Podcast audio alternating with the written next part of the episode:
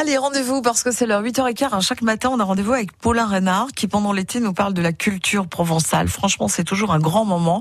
On a plaisir de le retrouver. Et Paulin, une fois n'est pas coutume, vous nous parlez d'une femme relativement importante dans notre histoire provençale. Oui, et je vous avoue m'inquiéter un peu de votre réaction lorsque je vais vous dire le prénom de cette fameuse personne historique importante pour la Provence dont je vais vous parler, puisqu'elle s'appelle Jeanne. Mais ah. non, elle ne fut pas ni reine ni comtesse, elle s'appelle Jeanne de Flandrésie. Jeanne de Flandrésie, elle est née à Valence en 1874 et elle est morte à Avignon en 1959. C'est une femme de lettres, c'est une femme de culture qui a une importance capitale au Palais du Roure. Le Palais du Roure, il est situé en haut de la rue de la République à Avignon et il a une place très très importante pour la culture provençale.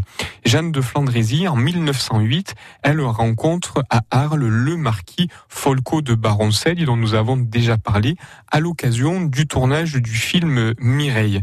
Elle va euh, devenir vraisemblablement l'égérie de Folco de Baroncelle. On, on dit même qu'ils auraient eu ensemble une petite Baste.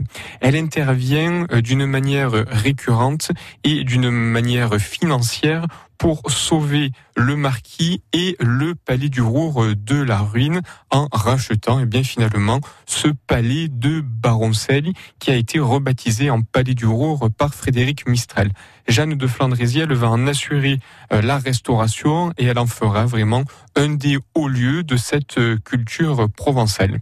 Jeanne de Flandrésie, s'est mariée deux fois, une première fois à un homme euh, étranger, puis ensuite elle a épousé le commandant Émile Espérandieu, qui était un archéologue, et elle va créer avec lui des collections de beaucoup de choses, et particulièrement une collection de cloches de plus de 200 pièces euh, que l'on peut d'ailleurs toujours voir en partie sur la façade principale du Palais du Roure, mais également une collection de tableaux, de meubles, de manuscrits, de livres, de photographies, de documents film Bast.